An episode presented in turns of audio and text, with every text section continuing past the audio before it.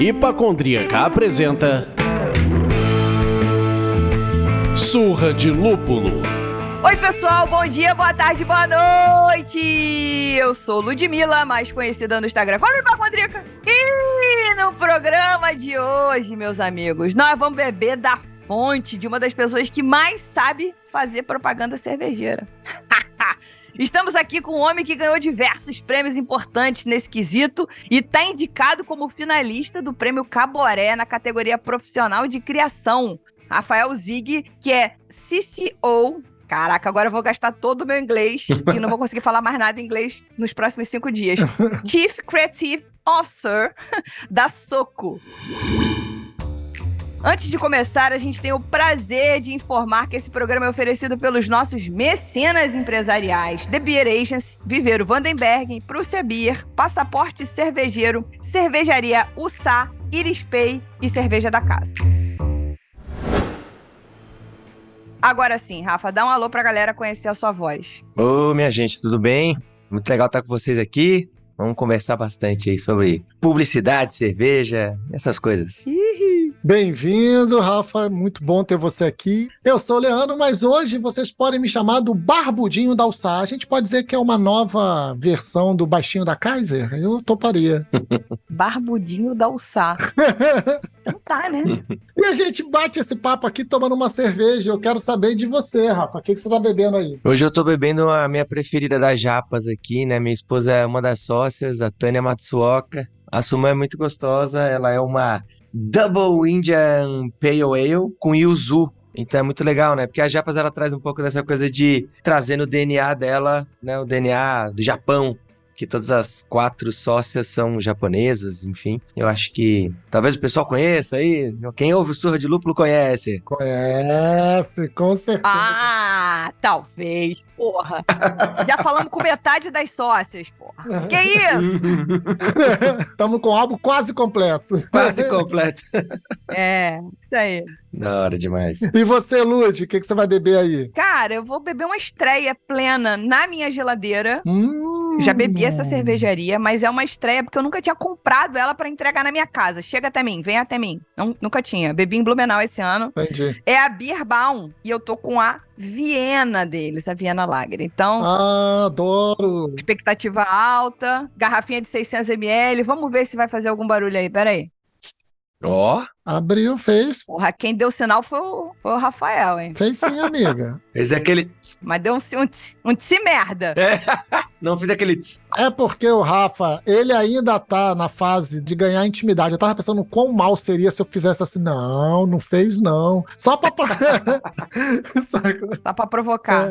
Olha que corzinha linda, ó, coisa linda. Oh, meu Deus, essa corzinha cobre me pega demais. Sensacional. E você, barbudinho da Ussá, tá bebendo o quê? Vai ser uma fumaçônica, a Hash Black IPA. Uau. Porque, afinal de contas, né? Tamo aí pra isso, né? Na fumaçônica. Mas você me fez pensar numa coisa, o Lud, sobre a sua Viena. Fala pra mim. Que cerveja boa. Puta que pariu. Eu percebi que eu tenho esse problema com a Viena. É um estilo que eu adoro e que quase nunca compro. Aí eu pergunto, vocês também têm isso? De ter um estilo que vocês adoram e quase nunca compram? Não. É, não, né? Tipo, não, Não. acho que não. Eu não deixo isso acontecer na minha vida. Não, não faça essa bobagem. Exato, porra. Tá louco? Pirou? Muito bom. Tá tendo uma vantagem aqui que, a, como a, a agora tá de sócia da Japas, a gente, é, tipo, recebe, né? Então só recebe, tipo, sai um novo sabor, Um novo lote. um novo lote, chega uma caixinha, assim. E aí, pô, tem alegria. Eu, tipo, eu costumo repor os que mais gosto, assim. A Sumô, por exemplo, tá, tem sempre na geladeira, assim, sabe?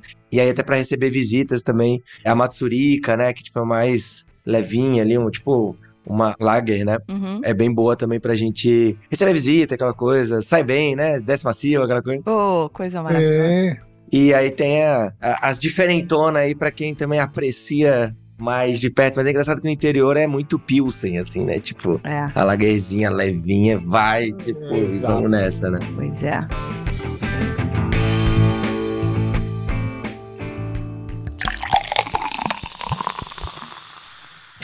E você que está nos ouvindo, apoie o Surra de Lúpulo por meio do site apoia.se barra surra de lúpulo ou comprando uma camiseta na nossa loja.surradelúpulo.com.br. Seu apoio ajuda a mantermos o projeto de pé e a casa do jeito que a Lud gosta, arrumadinha. Isso aí. Outro jeito de ajudar é seguindo a gente na sua plataforma de streaming preferida e dando cinco estrelinhas no Spotify, no Apple Podcast. Isso ajuda muito na distribuição dos episódios. E para tudo, porque assim, para tudo não. Não fala para tudo, né? Continua a ouvir esse programa, mas assim que acabar, se você ainda não ouviu, volta algumas casas para ouvir as outras vezes que falamos sobre publicidade. Nós falamos no episódio 159 com Ken Fujioka e a Rafa Miranda, e no episódio 162 falamos sobre a história da propaganda cervejeira no Brasil e no mundo com Sérgio Barra. Então, terminando esse programa, volta duas casas e escuta 159, 162. Pronto. Perfeito. Essa lembrança é ótima. Faz uma pequena playlist ali, perde esse tempo com a gente, tá? Daqui a pouco você tá achando que eu tô sentada no sofá da sua sala, que Leandro tá sem camisa fazendo um churrasco pra você. Caraca. Vai criando essa intimidade no peito da pessoa, né?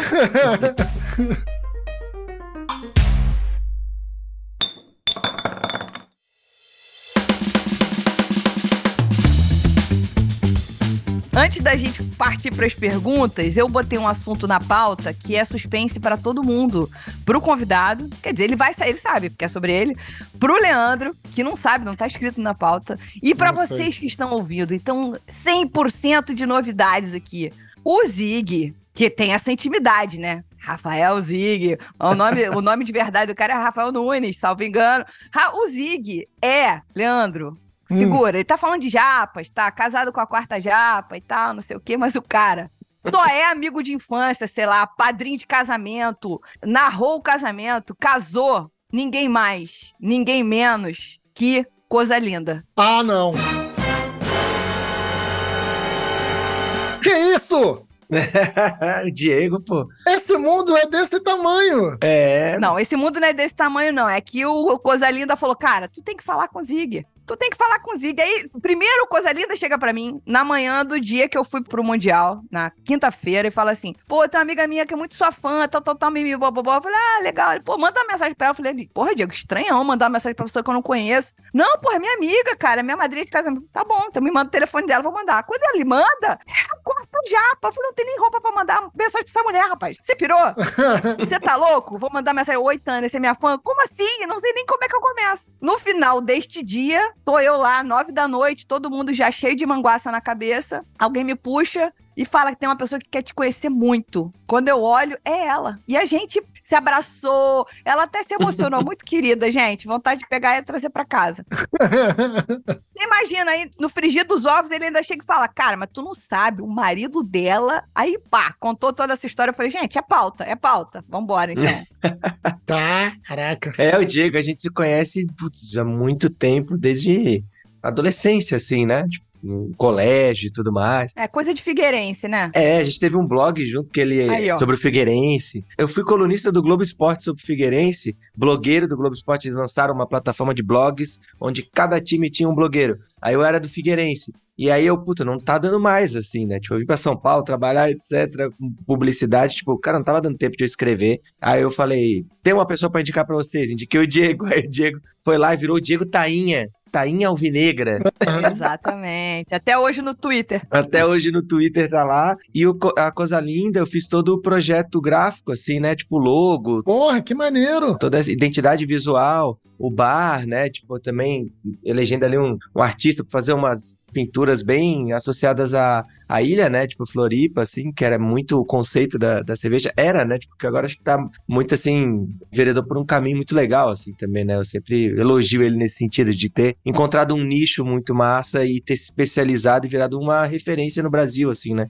Dentro Perfeito. da, Legal. das cervejas selvagens, assim, eu acho que ele tá fazendo uma trajetória brilhante. Estão dando um Sem reforço dúvida. positivo pro meu amigo aqui, puxando o saco ao vivo. É isso. E só pra gente encerrar, fazer esse arco de encerramento, quando você falou que você participou da concepção gráfica e tal, você sabe que tem uma pessoa que fez uma tatuagem da coisa linda, né? É mesmo? E não foi o Diego, aquele Não! sensacional.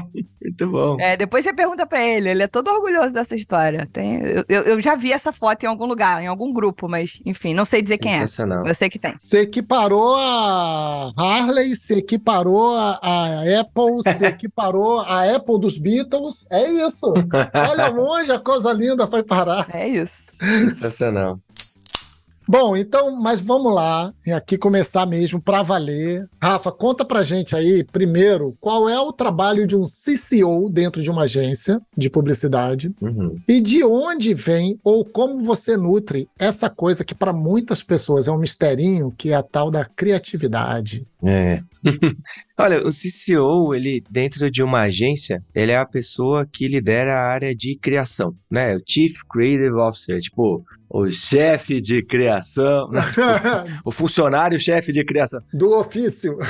do ofício, ofício criativo. E até por isso que usa CCO, assim, porque não tem uma tradução tão literal quanto essa, que tipo, é um líder de criação. Aham. Então eu lidero pessoas, tanto as lideranças criativas, tem os diretores de criação, tem diretores executivos de criação e tem Sim. aí diretores de arte, redatores, que são pessoas de conteúdo também, né? Tipo, criadores de conteúdo, pessoas também que fazem gerenciamento de comunidades, né? Uhum. Então a gente tem diferentes perfis, todos trabalhando criatividade de alguma forma, para manter, vai, perfis de marcas alimentados com conteúdos legais e campanhas, né? Que podem ocupar, sei lá, o espaço da TV, podem ocupar né, um relógio de rua ou posts de redes sociais. Então, o que faz o CEO é liderar essa área, então pensar como estruturar um time que consiga, para diferentes contas, manter um nível de excelência criativa que você também traz para aquela determinada agência, etc., para criar para essas diferentes marcas, né? Mantendo, óbvio, um ambiente seguro para as pessoas trabalharem, onde todo mundo tem voz e consiga se expressar e trazer para a mesa suas ideias, né? Porque eu acho que tem muito isso também de a criatividade precisa muito dessa segurança interna, né? De você ter Total. liberdade para falar, cara, pô, acho que é isso, acho que é aquilo. Inclusive com em diferentes níveis hierárquicos, assim, sabe? Se tu torna uma coisa muito hierarquizada, tipo, tu vai perseguir mais o que o teu chefe gosta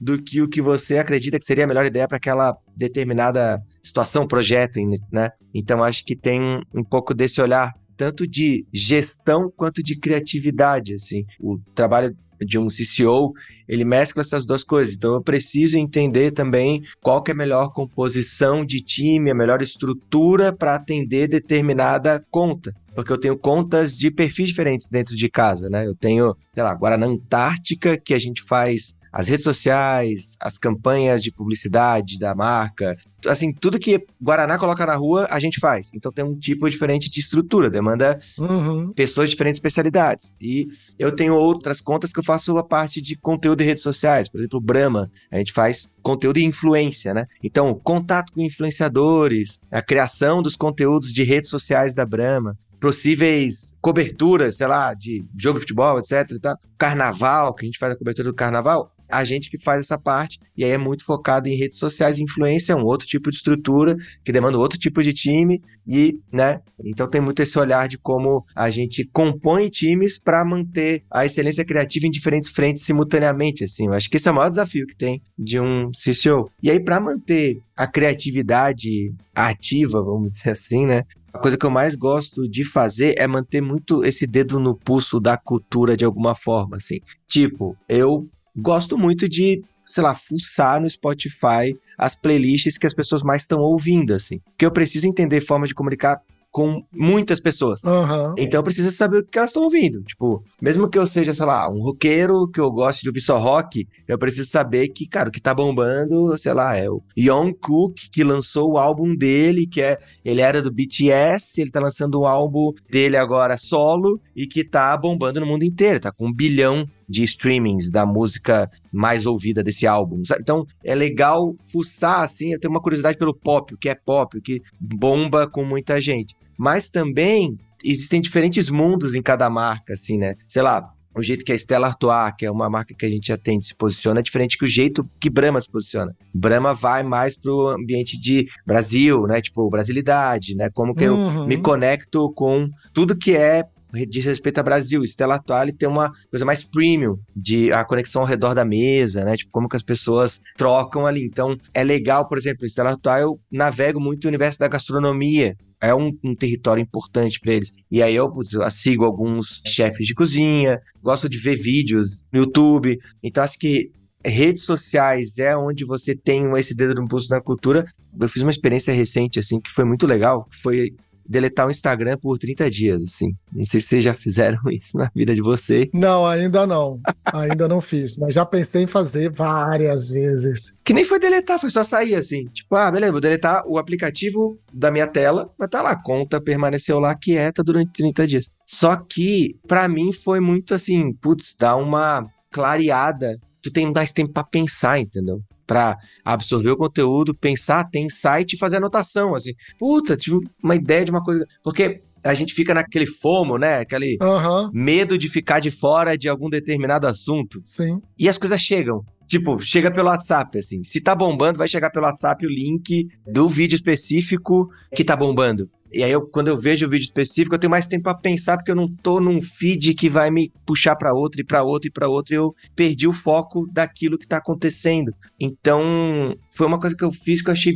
bem interessante. Já voltei pras redes sociais, até por conta do Caboré, assim, né? tipo, putz, eu fiquei mais que 30 dias, eu fiquei, sei lá, 45, quase dois meses. Mas por conta do Caboré, putz, eu preciso publicar conteúdos, tem que fazer campanha. O prêmio Uhum. Caboré, ele tinha uma premiação assim, ah, eleger, é tipo, melhores do ano do Faustão, sabe? Aquela- Aham. ah, dentro da Globo ali. A gente tem um prêmio assim, Ah, vocês fazem, né? O... É, o prêmio Lúpulo de Ouro. não é? O Lúpulo de Ouro no começo do ano. Sensacional. Mas é, eu acho que é inter... primeiro tem o júri técnico e depois tem a votação popular. Exatamente. E aí, esse não tem votação popular, é só os assinantes do Meio Mensagem, com uma publicação especializada no universo de propaganda e marketing. Só que ele é mega difícil de ganhar, né? Tipo, são três pessoas indicadas por ano e tem essa votação que é só no número de assinantes. Aí tu tem que convencer os assinantes Meio Mensagem a votar em você, aquela coisa toda. Eu fiz Uhum. até um vídeo com a blogueirinha me entrevistando, fazendo uma graça. Pra me apresentar pra quem não me conhecia e tal. Mas e aí eu voltei por isso, pra tipo, ah, ter conteúdo das minhas redes, vou voltar a deixar mais ativo ali pra fazer essa campanha, mas acho que final de ano eu vou dar uma desconectada de novo assim, porque me fez bem, eu voltei a ler por exemplo, le- leitura, né, tipo livro, etc. É outro modo de se manter muito criativo, porque eu acho que tudo que você consegue absorver de conteúdo, elaborar um pensamento e isso virar um- uma, uma série de insights, assim, meio listar coisas que saíram dali, aprendizados, coisas, reflexões, né? Vai lá e coloca num. Eu uso muito bloco de notas, assim, sabe? o bloco de Uhum. notas de celular. Eu vou lá e anoto. Muito E também. deixo tudo organizadinho, assim, pra tipo, nossa, uma hora eu vou precisar disso, aí eu vou buscar pela palavra e vou achar, sei lá. Uhum. Então eu gosto disso. E é uma maneira de fixar também, né? Tipo, depois eu. É mais fácil eu lembrar no momento de uma reunião que falam de determinada coisa que eu, putz, eu tenho alguma coisa anotada sobre isso. Ter anotado isso e visto, escrevendo e tal, me ajuda também a, a lembrar. Então acho que essa maneira que eu busco me manter criativo, me alimentando de referências do universo pop, mas tentando ter um tempo de reflexão para ter meus próprios insights e ideias, né, a partir desses estímulos, vamos dizer assim, né, que estão estimulando as pessoas constantemente. Eu acho que esse é o maior desafio da publicidade hoje. A gente tem uma disputa ferrenha por atenção que é muito difícil, né? Gigantesca. E vocês, né, né, tipo, o próprio Surra de Lúpulo, tá, estão disputando no feed com marca, sei lá, com o Choquei, com, sabe? Exato. com o site de fofoca, com o site de esporte. É muita disputa de atenção, né? Sim. Eu gostei que você trouxe um elemento novo, porque assim, a cada vez que eu paro para pensar sobre criatividade, da onde que vem, eu acabo incluindo um elemento novo, né? Lá atrás eu fiz um curso, na, um workshop na Hyper Island, e aí abri o workshop com uma frase que eu guardei, tive essa frase adesivada no meu monitor durante muito tempo, que era apaixone-se pelo problema. Então, assim, a Hum. criatividade nasce do entendimento do problema. Tá, qual o problema? Por quê? O porquê? O porquê? O porquê? De você ficar cavando isso e tal. Aí esse foi o primeiro elemento. Depois, repertório, que é o que você está falando, né? De você ter um repertório até fora do seu universo, do que você gosta. Então, vai numa coisa que você não degusta. Outro dia eu tava com meu filho mais velho assim, cara, tá bom, me mostra trap. Pelo seu olhar. Eu não vou ficar procurando trap. Me mostra pelo seu olhar trap. Porque não é uma coisa que eu escute. A gente acabou fazendo uma batalha de rap antigo com o que tá acontecendo novo. Eu jogava um Public Enemy, ele jogava uma coisa nova. Eu jogava uma outra, ele jogava uma coisa nova. Foi muito maneiro. Legal. Aí junta a capacidade de mixar esse repertório e a coragem de fazer a piada do tio do pavê. Né? Então, para mim, eram esses quatro elementos, sabe? Entender o problema, Muito bom. ter repertório, capacidade de mixar esse repertório, de misturar uma coisa que não tem nada a ver com a outra. E a última, por fim, é ter coragem de falar merda, de fazer a piada, de falar assim: tá bom, soltei. Se, tipo, se for ruim, Verdade. acabou. É, as coisas mais memoráveis, né? As coisas mais, mais memoráveis estão nesse lugar do tipo de ter coragem de, às vezes, falar o óbvio, Pensa. mas de um jeito que. Do caralho, é verdade, né? E aí você trouxe uma parada que eu não tinha pensado, que é o tempo para digerir tudo isso, né? Se você tá eternamente distraído num feed infinito, você não consegue digerir esse teu repertório, você não consegue digerir, é, experimentar nada. É o tempo, cara. Aí volta para um ponto que tá me incomodando muito recente, que é o tempo. Muito. Adorei. A minha criatividade, ninguém perguntou, mas eu vou dizer. eu sou uma pessoa muito infeliz se eu não tiver fazendo coisas e muitas coisas ao mesmo tempo. Eu tenho uma inquietude bizarra, assim. Ah. Então, assim, a, a minha criatividade tá, tá muito conectada com uma troca.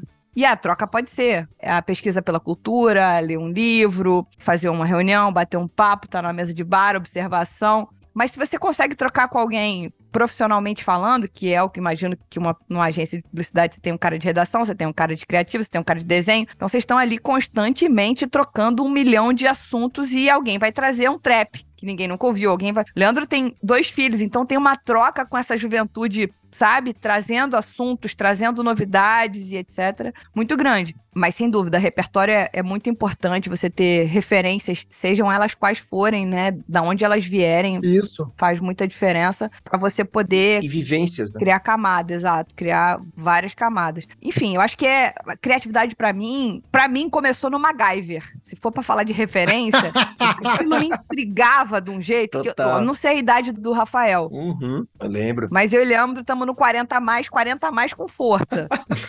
Tô quase no 40. Aí, ó, quase no 40 não entende MacGyver desse jeito. Cara, o cara que tinha, sei lá, um Clips, um Durepox e uma vontade de vencer é um negócio que, porra, é bizarro. A vontade de vencer é maravilhoso.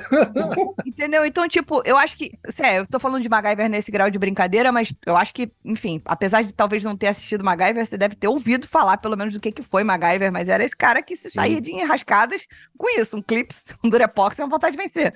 Então, eu acho que, pra mim, a criatividade tá um pouco aí, sabe? Você tem algumas ferramentas que não necessariamente, quando você olha pela primeira vez, elas se conectam, elas não são um Lego. Pelo contrário, Sim. tá? É um Lego, é um pedaço de papel, é um clips, a vontade de vencer. O clips tá sempre envolvido. É muito legal, porque eu acho que tem uma coisa também que você citou assim, e Leandro também, mas essa troca, ela gera muita ideia legal, né? Que eu acho que é um pouco de onde vem assim.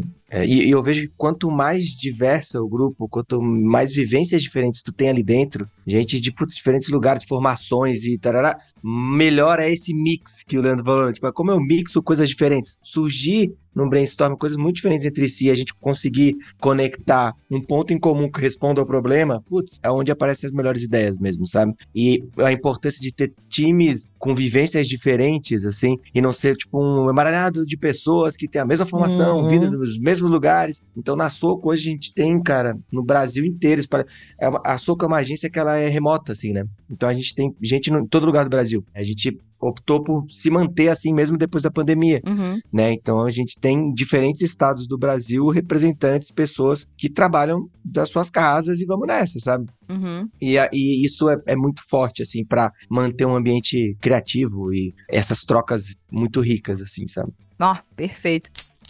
Eu podia continuar nesse assunto aqui fazendo um podcast só sobre isso. Acho que, inclusive, fica a ideia. Fica a dica. Como a gente não vai fazer isso com o ouvinte, porque ele pode não estar tão nessa pira assim, eu acho que a gente já citou aqui um pouquinho que você está concorrendo ao Caburé agora, mas eu também já falei que você já ganhou outros prêmios. Compartilha com a gente um pouquinho dessas credenciais, né? Porque prêmio é um negócio que enche os olhos, né? Tipo, porra, essa pessoa é, é tipo um referendo, né? E no meio cervejeiro artesanal, prêmio vai estampado na lata, no rótulo, que é pra dizer, ó, essa cerveja foi bebida por pessoas que entendem muito disso aqui e falaram que isso aqui é medalha de ouro, é medalha de bronze, é medalha de prata, é o Sim. boss, que é o best of the show. Então, assim, compartilha com a gente um pouquinho dessas credenciais e, de repente, cita um case que não premiou, mas que você se orgulha muito, se tiver, claro. Eu acho que, assim, premiação é sempre uma coisa até polêmica dentro do universo da publicidade, porque o que acontece, e talvez seja também no universo cervejeiro, porque tem uma coisa assim, o case que é para prêmio, o trabalho que foi realizado para prêmio, sabe? Então tu vai lá e, tipo, cria aquele trabalho, porque tu sabe que vai ser premiado, porque ele responde faz todo um checklist do que precisa para ser um trabalho premiado, né? E aí às vezes tu não tem nenhum cliente, mas tu abraça ali algum cliente que topa só assinar lá e tá tudo certo, nem cliente seu é para ganhar prêmio, né? E isso tem cada vez tido por conta das críticas, etc, tem tido menos espaço assim dentro da publicidade. Então, uma das coisas que eu mais me orgulho é de todos os prêmios que eu fui ganhando ao longo da trajetória, eles foram sempre consequência de um trabalho de dia a dia. De tipo, de estar focado em qual problema eu tenho que resolver, qual a ideia que vai responder de uma maneira muito diferente problemas que são sempre iguais, né? se repetem demais, assim e cumprem objetivos também parecidos, mas que são trabalhos que são realizados por problemas do dia a dia, assim, sabe? E não criar um problema pra, porque eu já tenho uma solução muito criativa e aí eu vou lá e conto uma história bonita para ganhar um prêmio, uhum. né? Então, todos esses trabalhos partem muito desse princípio, assim, de como a gente consegue tipo, só escrever depois algo que foi feito para resolver determinado problema, assim. Então foi é muito o que move esse, esse dia a dia. E aí, um, um case, talvez, que não foi premiado, é porque todos acabam sendo premiados alguma coisa, assim, né? Mas que talvez não teve tanta visibilidade em premiação, mas que teve uma visibilidade de campanha foram as vovloggers do Itaú. Muito bom. Você lembra disso? Eu não sei se. Lembro, claro. Eu sempre corro esse risco, assim, porque, cara, foi muito legal, porque era, era um desafio do banco, assim, cara, a gente precisa divulgar precisa passar para as pessoas uma segurança de que tá tudo bem você baixar o app do Itaú para fazer transação bancária. Você estava naquele período de entrada das pessoas em banco, em aplicativo que as pessoas ficavam com medo de não, vão me roubar, então não vou nem instalar esse aplicativo aqui. E a maneira que a gente encontrou de dar essa segurança, de mostrar para as pessoas que, cara, tá tudo bem, foi chamar duas senhoras que eram muito amigas há muitos anos, que era a Neuza e a Cida, Cara, e a gente botou elas para utilizar o aplicativo fazendo um chá digital. Inicialmente foi isso. A gente criou um chá digital onde elas tinham que organizar tudo utilizando só aplicativos de celular. Elas foram lá e, tipo, pediram a comida pelo iFood, chamaram 99 táxis para pegar as amigas. E no final, rachou a conta usando o aplicativo do Itaú, sabe? Pra mostrar assim, cara, tudo bem. Assim como você já faz um monte de coisa por aplicativo, você pede comida, você pede táxi, não sei o quê. Pô, usa o banco pra né, mexer com o dinheiro aí, pô. E era menos sobre investir, era mais sobre entra aí, faz transferência, né? Tipo, vê teu saldo. É o dia a dia, né? Aplica na poupança, dia a dia, né? E através de duas senhoras, assim, pô, duas senhorinhas estão lá ativaças, mostrando ali que dá para utilizar o aplicativo do banco sem medo, tá tudo bem, é seguro. E isso deu tão certo, assim, como um conteúdo de internet que virou depois uma campanha que eu acho que ele teve uma visibilidade muito grande. Foi uma campanha de um mês do banco utilizando todos os meios. Assim. Então tava no intervalo do futebol. Elas foram no Luciano Huck, foram entrevistadas por ele. Olha só. Né? Tipo, e aí, bicho, não, pô, como é que é esse negócio aí? Não sei, vocês estão famosos, não sei o quê. então, teve é, rádio, teve revista, teve, óbvio, internet pra caramba e tal. Chamamos vloggers, youtubers, para fazer uma série de desafios, aqueles challenges de YouTube, assim brincando com o aplicativo do banco, tinha que pagar a prenda através do aplicativo. Então foi uma, uma campanha assim, que não foi tão premiada, mas que me deu muito orgulho, assim, porque eu acho que virou parte da cultura popular. Elas voltaram até depois na pandemia, né? Elas falando entre elas para se cuidar e ficar em casa e não sei o quê.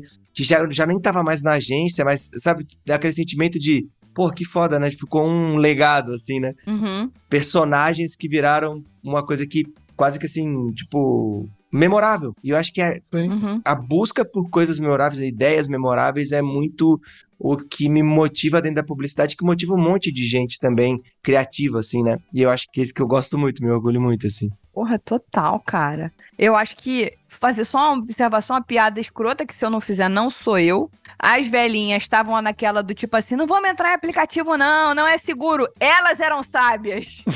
Exato. Porque agora a gente tá tendo que ter um telefone em casa para poder fazer tudo de banco e outro na rua. Exatamente. Ai, gente. Eu tô cada dia mais a vovozinha antes da. Ai, Brasil. É, né? Nossa Desculpa. Senhora. Eu tive que falar isso. Foi mais forte.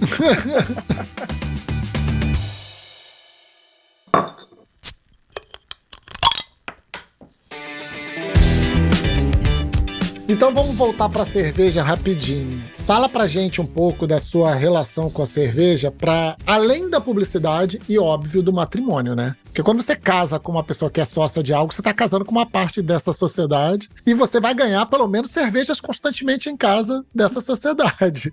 Então, traduz aí pra gente, conta pra gente com a sua relação com a cerveja, além desses universos. Cara, eu acho que a minha relação com cerveja é, é curiosa porque, sei lá, eu comecei como um bebedor de de Pilsen, como sempre, aquela coisa. Uhum. Mas eu fui acompanhando desde o começo do movimento cervejeiro, assim, eu acho que até, né, talvez ter o, o Tainha com um amigo meu, o Diego, Uhum. a gente sempre buscou experimentar essas novas cervejas que foram chegando, assim, né, os novos estilos e todo esse movimento de cervejas artesanais e tal. Eu sempre gostei, assim, tipo, quando, eu, sei lá, até hoje eu gosto muito de IPA, né, tipo, eu acho que já virou um... A IPA é o novo Pilsen, aquela coisa. É. Mas eu acho que, sei lá, o meu Pilsen é- é a IPA. assim. Uhum. Eu não tomo mais tanto Pilsen, eu tomo mais a IPA, daí as mais complexas eu uso para ocasiões mais especiais e tal. Mais especiais. É, mas eu acho que veio daí. E aí é engraçado que ao longo da- também da, da carreira eu tive a oportunidade de putz, trabalhar com cervejas, assim, né? De fazer campanha para a Copa do Mundo da Brahma, é, aqui no Brasil, que teve a, Copa do Mundo no Brasil. Então comecei também a fazer campanhas de publicidade unindo essa paixão por cerveja com a paixão pela profissão, assim, né? Que é muito que me motiva, assim. Então acho que foi bem legal também ter tido a oportunidade até hoje, né? Hoje eu tô com atendendo cinco cervejas diferentes, assim, né? Na agência que eu trabalho. E poder entender um pouco desse universo de como posicionar uma marca de cerveja, qual o tipo de público, né? Porque, puta, tudo é cerveja, beleza, mas cada cerveja pode passar uma mensagem diferente, tem um posicionamento diferente aqui, focar num público diferente, e talvez esse seja muito um dos segredos aqui, um dos segredos do sucesso de uma marca de cerveja é não tentar ser para todo mundo, assim, né? De você ter uma clareza um pouco do teu público, qual que é, onde você quer atuar, assim, né? E menos tentar ser o, nossa, a nova Brahma, a nova Skol, porque acho que tá cada vez mais difícil isso. né? Cara, é muito interessante você falar isso. Vai conectar com a próxima pergunta. Não sei se Leandro quer fazer algum comentário, mas Não, pode seguir. Foi um gancho perfeito. é interessante você falar isso porque a gente que tá muito dentro do meio, antes de eu emburacar na pauta, a gente que tá muito dentro do meio, a gente fica com aquela sensação de que para crescer, a cerveja artesanal ela precisa abrir um pouco. A gente tá muito autocentrado no nicho. Você tá muito autocentrado, de repente, nesse público especificão, aquele que você olhou na lupa e falou: esse aqui é meu público. E aí, você de repente tá fazendo bem esse, mas um número mágico de 2%, que falam que é o público das artesanais, precisa crescer, porque tem 98% de pessoas que bebem cerveja, que gostam de cerveja, e que estão lá bebendo Skol, Brahma, e não tem nenhum problema beber isso. Bebam o que vocês quiserem beber. Na minha cabeça é isso que funciona. Mas ao mesmo tempo, é você não faz cerveja pra todo mundo. E aí eu acho que tem que pensar em não é fazer cerveja pra todo mundo ou pra qualquer um, é fazer cerveja que traga diversidade e inclusão. Ou possibilidade de ser diverso e ser inclusivo. Que foi um pouco uma coisa que você falou em relação à equipe. É rico eu ter uma equipe que venha de formações diferentes, de lugares diferentes, de situações financeiras lá, né? Para que eu possa ter ideias, pensamentos diferentes. Então, essa é a introdução, né? E aí, se a gente tá falando muito de grandes marcas, você falou de Brahma, você falou de Stella, você falou que trabalha com outras cinco cervejarias, ou com cinco cervejas no momento atuando. A gente, quando pensa em cerveja artesanal, o Ministério da Agricultura, Pecuária e. Já esqueci o outro A agora. Ele falou esse ano em 1729 fábricas de cerveja no Brasil. Das quais, eu não vou chutar, mas certamente mais de 1.600, isso eu tô sendo benevolente, são de fábricas artesanais, que significam fábricas médias, pequenos, pequeníssimas, nano e praticamente inexistentes. Ou seja, 1.600, a maior parte são de fábricas de cervejas artesanais. Então, assim, a gente fica na dúvida, como é que as cervejas pequenas, como é que as artesanais, elas podem fazer para se sobressair nesse mar de marcas e opções, né? Porque olha a quantidade de gente que a gente falou. Como é que elas conseguem atrair a atenção do consumidor? Se o digital talvez é o caminho natural porque elas não têm uma equipe dessa, uma agência por trás para falar: peraí, vamos pensar, quem é seu público? Como é que você faz para atacar um outro público? Como é que você faz uma campanha de um mês? Na cervejaria, se tiver grana, faz uma de lançamento e fala, e vai massificar nisso, ó, para sempre. Então, assim, se você fosse dar uma consultoria grátis, aqui de 5, 10 minutos, Cinco, dez minutos. 5, 10 minutos, assim, 5 minutinhos.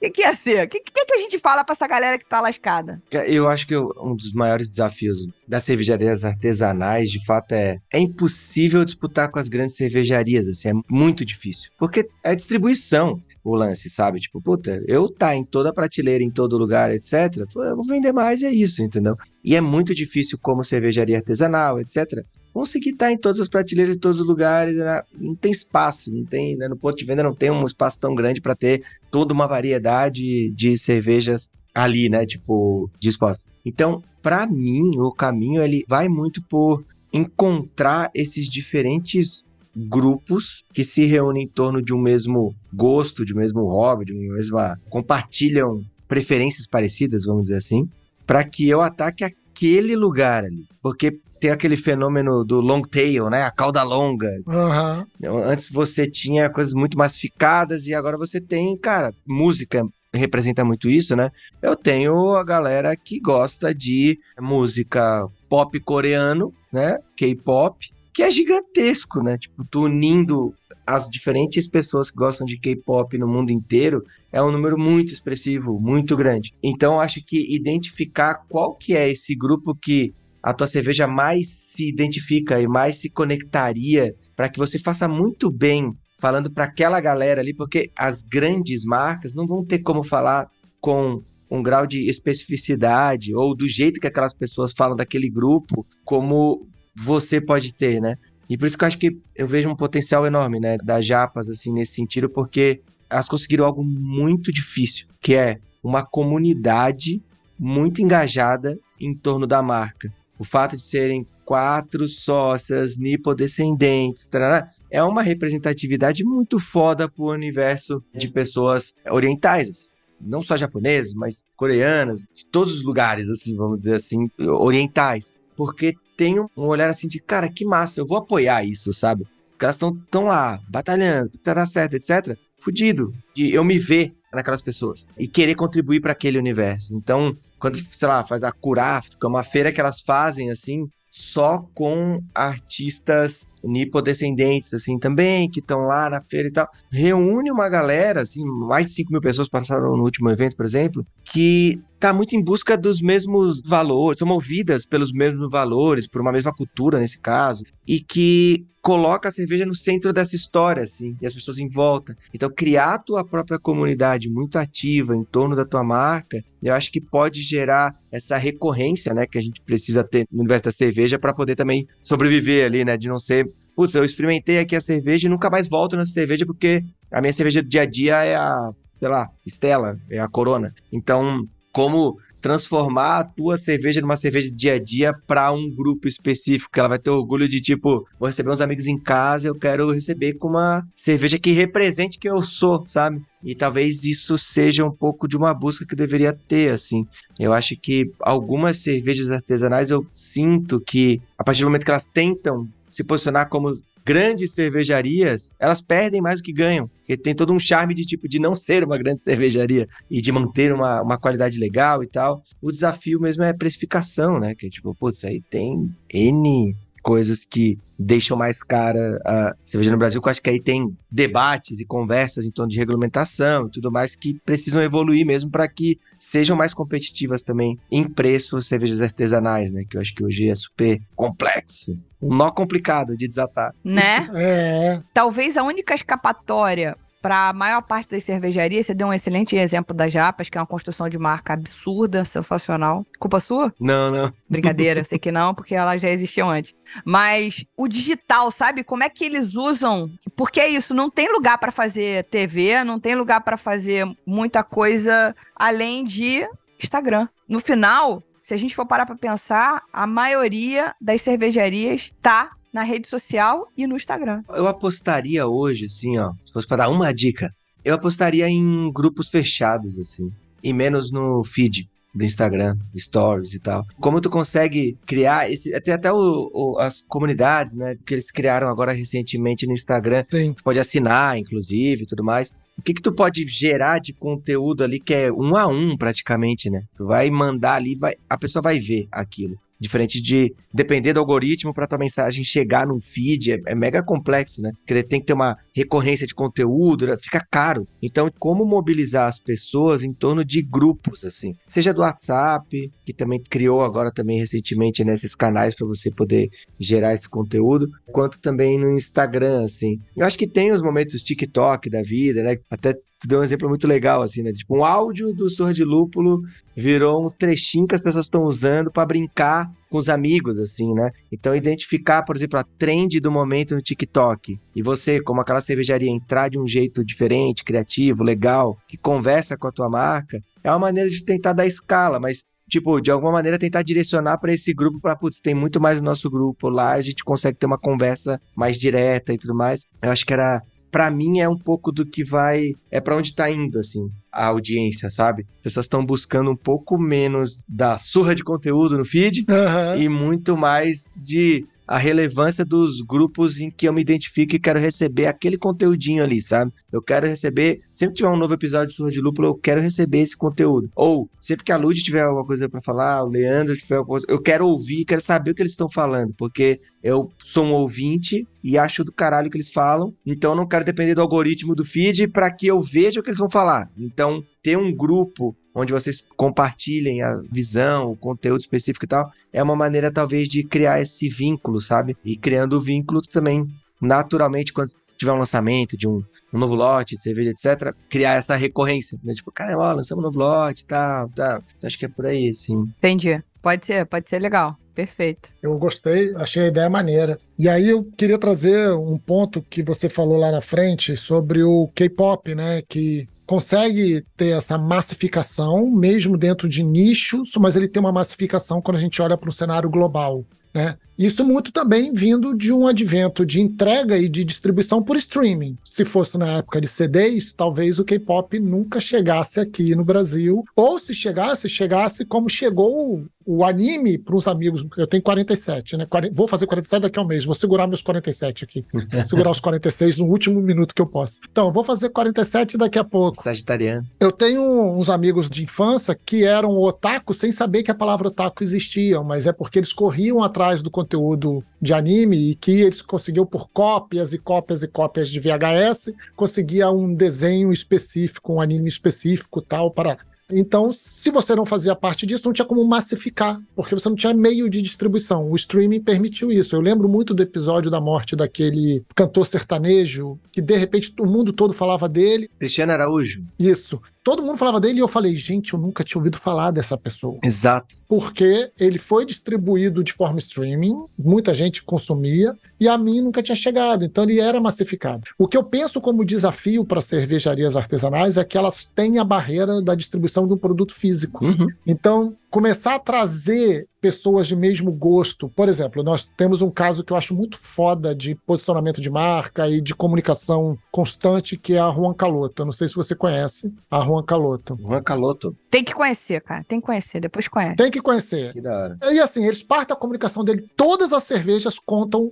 são capítulos de uma história de Velho Oeste. Que legal, muito bom. Desse personagem que é o Juan Caloto e o que está ao redor deles. E todas as cervejas são criadas assim, eles vão desenvolvendo. É muito maravilhoso. A gente tem um episódio com eles, volta, escuta lá. é muito no começo, desculpa qualquer coisa. Mas assim, eles têm isso, mas ao mesmo tempo, se eles buscarem todo mundo que é fã de conteúdo de Velho Oeste, que gosta dessa estética tal, talvez eles não consigam entregar. Então eu tenho já uma limitação física de falar, cara, quanto eu produzo, quanto eu consigo entregar. Eu não sou tão replicável assim, né? E aí me vem o desafio que é o áudio que está circulando é o da hipacondríaca, é o da Lud, não é o do Surra. Que a Lud tem feito um trabalho muito legal como meio, como comunicadora do meio, de abrir a cabeça e apresentar um novo universo para uma camada de consumidor de massa. Então ela fala de temas que o universo dos consumidores de cerveja artesanal já não falam mais, abandonaram, a, o universo já abandonou há muito tempo. Mas ela trata sobre isso e acaba gerando essas ondas muito legais, tal. O quanto uma marca consegue participar dessa educação do mercado, de virar e falar, galera, E aí? Vamos experimentar outra coisa? Não existe só American Lager e não existe só Pilsen. Sabe? Esquecendo a parte da identificação, esquecendo a parte da, por exemplo, da, que eu, eu também acho linda o, o, posicionamento das japas, sabe? Da nipodescendência. Mas além disso, para beber uma japas, uhum. eu já tenho que estar aberto a experimentar uma cerveja com. Qual foi o elemento que você traz na Sumo? Que elas trazem na Sumo, que você falou? Yuzu. Com Yuzu. Tem que estar aberto a experimentar Yuzu.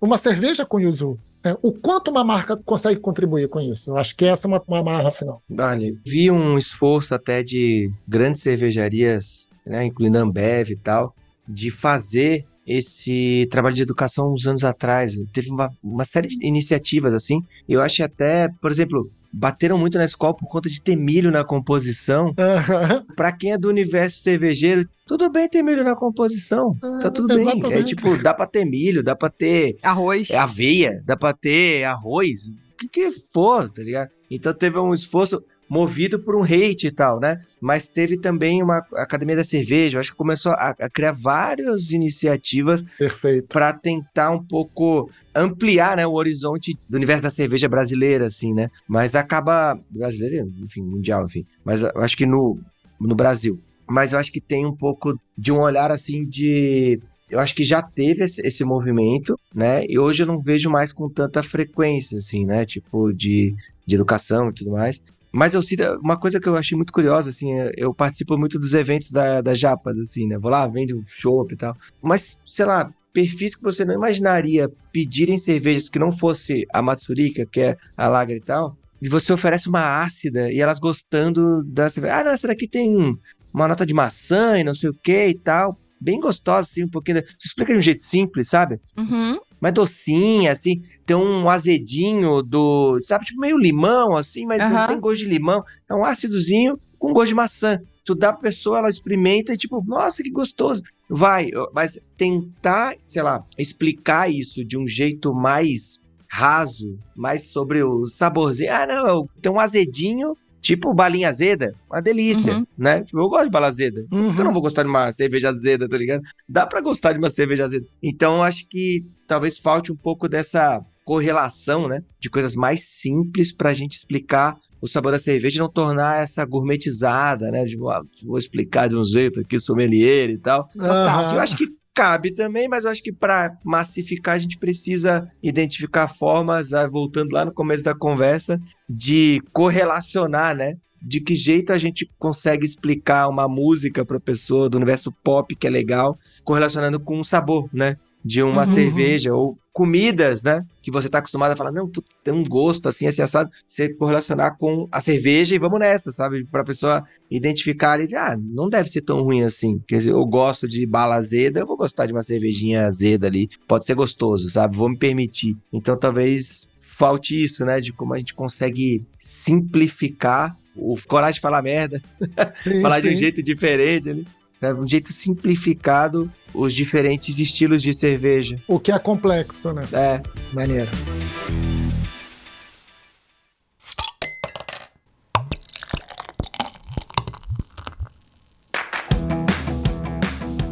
Então vamos para a gente começar a encerrar esse programa para quem não for mecenas, porque quem for mecenas tem perguntinha extra, aumenta a conversa com a pessoa. Ou seja, você que está aí recebendo conteúdo que tem uma hora que acaba, deixa de ser bobo, vira mecenas, tá? Então olha só, só para a gente entender uma coisa que está muito em questão quando a gente entra no Twitter, principalmente no Twitter, eu nunca vou chamar pelo novo nome, tá? Eu sou desses. Eu nunca vou chamar de, pelo aquele nome que aquela pessoa deu a essa plataforma. Quando a gente entra no Twitter, tem a história do quem lacra não lucra, né? E isso é uma bobagem sem tamanho, mas vamos lá. Publicidade com causa é uma moda ou veio para ficar e faz parte? Eu acho que até indo além de publicidade, né? Eu acho que todo marcas terem causas que elas se identificam e que fazem parte de uma conexão com as pessoas, acho que é mais uma forma de você se conectar com as pessoas, de não se conectar só através do teu produto, mas também através do que você acredita, né? Então, cada vez mais sim, eu acredito que causas não são uma moda, é uma coisa que veio para ficar. É algo que é mais uma maneira de você conectar com as pessoas de um jeito que não seja só através do seu produto. Então, para mim não não é moda, ele veio para ficar. Até todo esse papo que tá rolando de ESG, né, que são marcas que tem responsabilidade social Uhum. e tudo mais. Acho que as marcas vêm sendo cobradas por isso também, né? Por se posicionar, por ter voz em causas, porque elas são um elemento importante pra caramba na sociedade. Elas movimentam milhões, bilhões dentro de uma economia, etc. E eu acho que é natural que elas sejam cobradas por se posicionarem e por terem uma preocupação com causas e que isso também, de alguma maneira, as marcas podem comunicar e se conectarem com as pessoas. Então, eu acho que é algo que sim veio para ficar e que não pode ser uma moda independente de publicidade ou não, né? Porque eu acho que é aí que, que a gente tem uma possibilidade de putz, melhorar a sociedade mesmo, né? Tipo, e a gente tem que cobrar das marcas isso, né? Tem que cobrar essa postura das marcas, de que elas não sejam só lucrem em cima de um determinado produto, mas que por lucrar pra caramba e mobilizar a economia, elas deveriam ter uma responsabilidade social, uma responsabilidade ambiental. E quanto mais isso for cobrado, melhor assim também, né? Para que a gente não prejudique o mundo para gerar lucro. Enfim, acho que tem um monte de coisa embutida aí. E por isso que eu acredito que é muito. Não é moda, mesmo que possa ter momentos de altos e baixos. Não, total. É importante a gente enxergar esse momento. Na verdade, não é um momento, né? Eu acho que o que talvez tenha mudado em relação à, à causa associada à publicidade é talvez esse lugar que você está falando agora de um pouco mais de responsabilidade no uso da causa. É você usar a causa, é você trabalhar a causa canalizando, ou pelo menos tentando canalizar para a realidade, para trazer uma resposta para aquela causa, né? Mas que a causa é usada em muitas situações Uhum. para publicidade sem responsabilidade, sem que aquilo traga uma, uma solução, sem que aquilo traga algum conforto para aquela causa, sei lá. Uhum. Isso né, é mais velho que minha avó, né? Só navega, né? Só, só pega onda. Exato, né? Tipo, é a trend da causa. É, Trend da causa, total. E eu acho que até boa parte dos trabalhos que têm sido premiados e premiações, etc., eles têm uma causa envolvida, assim. Porque tem tido um pouco dessa esse movimento da publicidade não ser só para a venda, etc., mas também para a melhoria da sociedade como um todo, né? E eu acho que até duas coisas que foram muito legais de ter feito, uma mais recente foi um movimento com Stella Artois, que a gente criou o Uncomfortable Food. A Stella Artois fez a primeira pesquisa sobre gastronomia e mulheres do país, assim, né? Qual que é a situação das mulheres no mercado de gastronomia, esse recorte para entender quais são as principais tensões e desconfortos que elas têm no universo de gastronomia. Uhum. E a gente convidou várias chefes de cozinha para transformar esses desconfortos em pratos inéditos, assim, para mostrar todo o talento que elas têm e todo o quanto elas dominam o mercado de gastronomia e que deveriam ser mais reconhecidas por isso. Uhum. E foram pratos que identificavam em diferentes frentes, assim, visibilidade, falta de investimento. Então, tipo, em falta de investimento foi criado o prato que era Teve o, o, Baião de Todas, por exemplo, que era sobre a falta de visibilidade, né? Teve o- um outro prato que ele era mais relacionado, feito com folhas de ouro e tudo mais, sobre a falta de investimento. Olha, putz, se tivesse mais investimento, olha onde a gente poderia chegar, né? E ele foi um, o único premiado no- em Cannes, que é um festival, tipo, ah, Oscar da publicidade é, Cannes, que ele ganhou o prêmio de Glass, que é associado a causas sociais, assim. Ele foi o único brasileiro a ganhar esse prêmio esse ano em, em Cannes, assim.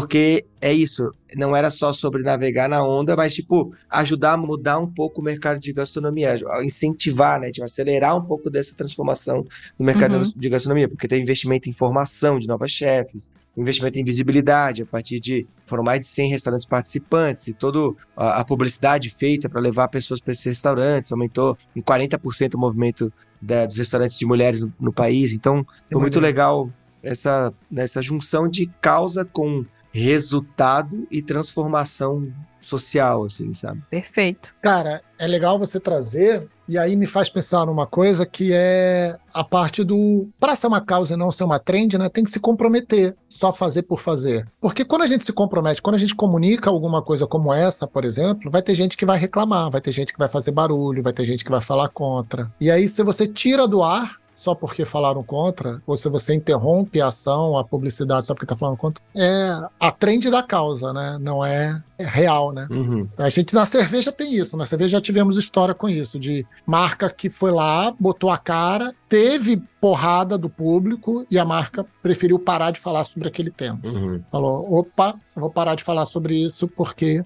incomoda demais. Não foi no meio artesanal, porque o meio artesanal não consegue fazer cosquinha, mas foi na grande corporação. Exatamente, foi no mainstream. É, gente grande. Gente grande. Gente muito grande.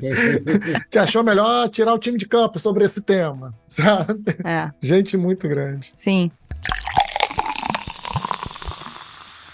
Cara, Rafael, muito obrigado. Obrigado por esse papo, por a gente poder conversar sobre. Puta, já nasceram ideias de pauta aqui. Só sobre criatividade, eu já lancei uma aqui na nossa pauta que eu e a Lud ficamos acompanhando. Sim. Da gente falar, cara, vamos desenvolver mais esse tema, que é um tema muito rico e pelo qual eu sou apaixonado, eu adoro. Obrigado mesmo, foi muito legal para ter esse papo com você aqui. Não, valeu demais. Eu acho que criatividade e o universo cervejeiro, eles se cruzam em muitas frentes, não só na comunicação, mas também, putz, o mestre cervejeiro para criar novas receitas, chegar em... Pô, isso é maravilhoso. Eu, eu lembro que, até coincidentemente, antes da Tânia ser sócia da Japas, eu, eu entrevistei a Fernanda Ueno para falar sobre o processo criativo do mestre cervejeiro, sabe? Aham. para identificar o, o que que se relacionava e o que que eu podia aprender ali de tipo, nossa, isso é legal, talvez eu possa utilizar na minha profissão para criar novas ideias, né? Para chegar numa nova receita. O que, que ela busca? Como que, ela- o que, que ela cruza? Qual é o jeito dela mixar as coisas, né? Que problema ela tá atacando, enfim. Então é muito legal, tenho muita curiosidade sobre o processo criativo, assim, no geral, assim. E, e o universo cervejeiro me encanta muito por isso também, sabe? Pra mim, exemplo de criatividade, já falamos largamente sobre ele. MacGyver. MacGyver, muito bom. Cara, na moral, cara. O mix do clips com chiclete, com É, uma pedra. Durepox e uma necessidade bizarra de fugir de pessoas. Porque tem pressão. Olha só, coloca isso em perspectiva. Uma vontade de vencer, né? Você, uma vontade de vencer. Você tem ferramentas desconexas, um abridor, um porta-copos, um celular, um mouse sem pilha, uma tampinha de cerveja e ao mesmo tempo alguém te pressionando. É muito bom isso. Seu chefe, sua esposa, seu marido, seu filho que quer comida, seu cachorro que quer ir lá embaixo. Então você precisa ser o quê? Criativo. MacGyver. Tu tem o problema. e fazendo tudo isso sendo trompetista do Rush. Aí, ó. Não. Teve isso. Não, não teve, né? Mas Tom Sawyer do Rush virou MacGyver, né? Virou a trilha sonora do Profissão. Perigo. Pronto, aí você entendeu agora a história da referência lá no começo, né? Leandro, ele Sim. vem com os sacos assim, cara. Que daqui a pouco ele puxa um negócio e fala, cara, peraí, vamos deixar ele continuar, ele vai explicar. Ele... Deixa eu entender o que tá acontecendo. Muito bom. Encerrando o programa, agradecendo aos nossos mecenas que nos ajudam a, vocês já sabem, manter a casa arrumadinha e trazendo muito conteúdo incrível toda semana. Hoje eu quero agradecer a Daicola, ao Gil Lebre, ao Gustavo Faria, ao Léo Bess, a Suzana Sampaio, ao Diego Santos e Claro, ao Diego Tainha, que não estava aqui na lista de hoje, mas hoje não dá para não agradecer ao Diego Husky, né? É, que nome, Jesus, pelo amor de Deus. socorro. Diego Risati. Risate. parei, parei, parei, parei. Gente, muito obrigada, Rafael, foi um prazer. E Leandro, o que, que a gente fala? Se eu encontrar de novo vocês, bom dia, boa tarde, boa noite. Não é esse não, cara. É até semana que vem. Até semana que vem. Até semana que vem. Valeu.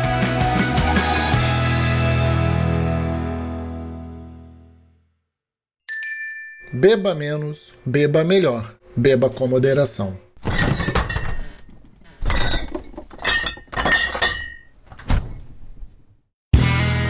Este podcast foi editado por Play Áudios.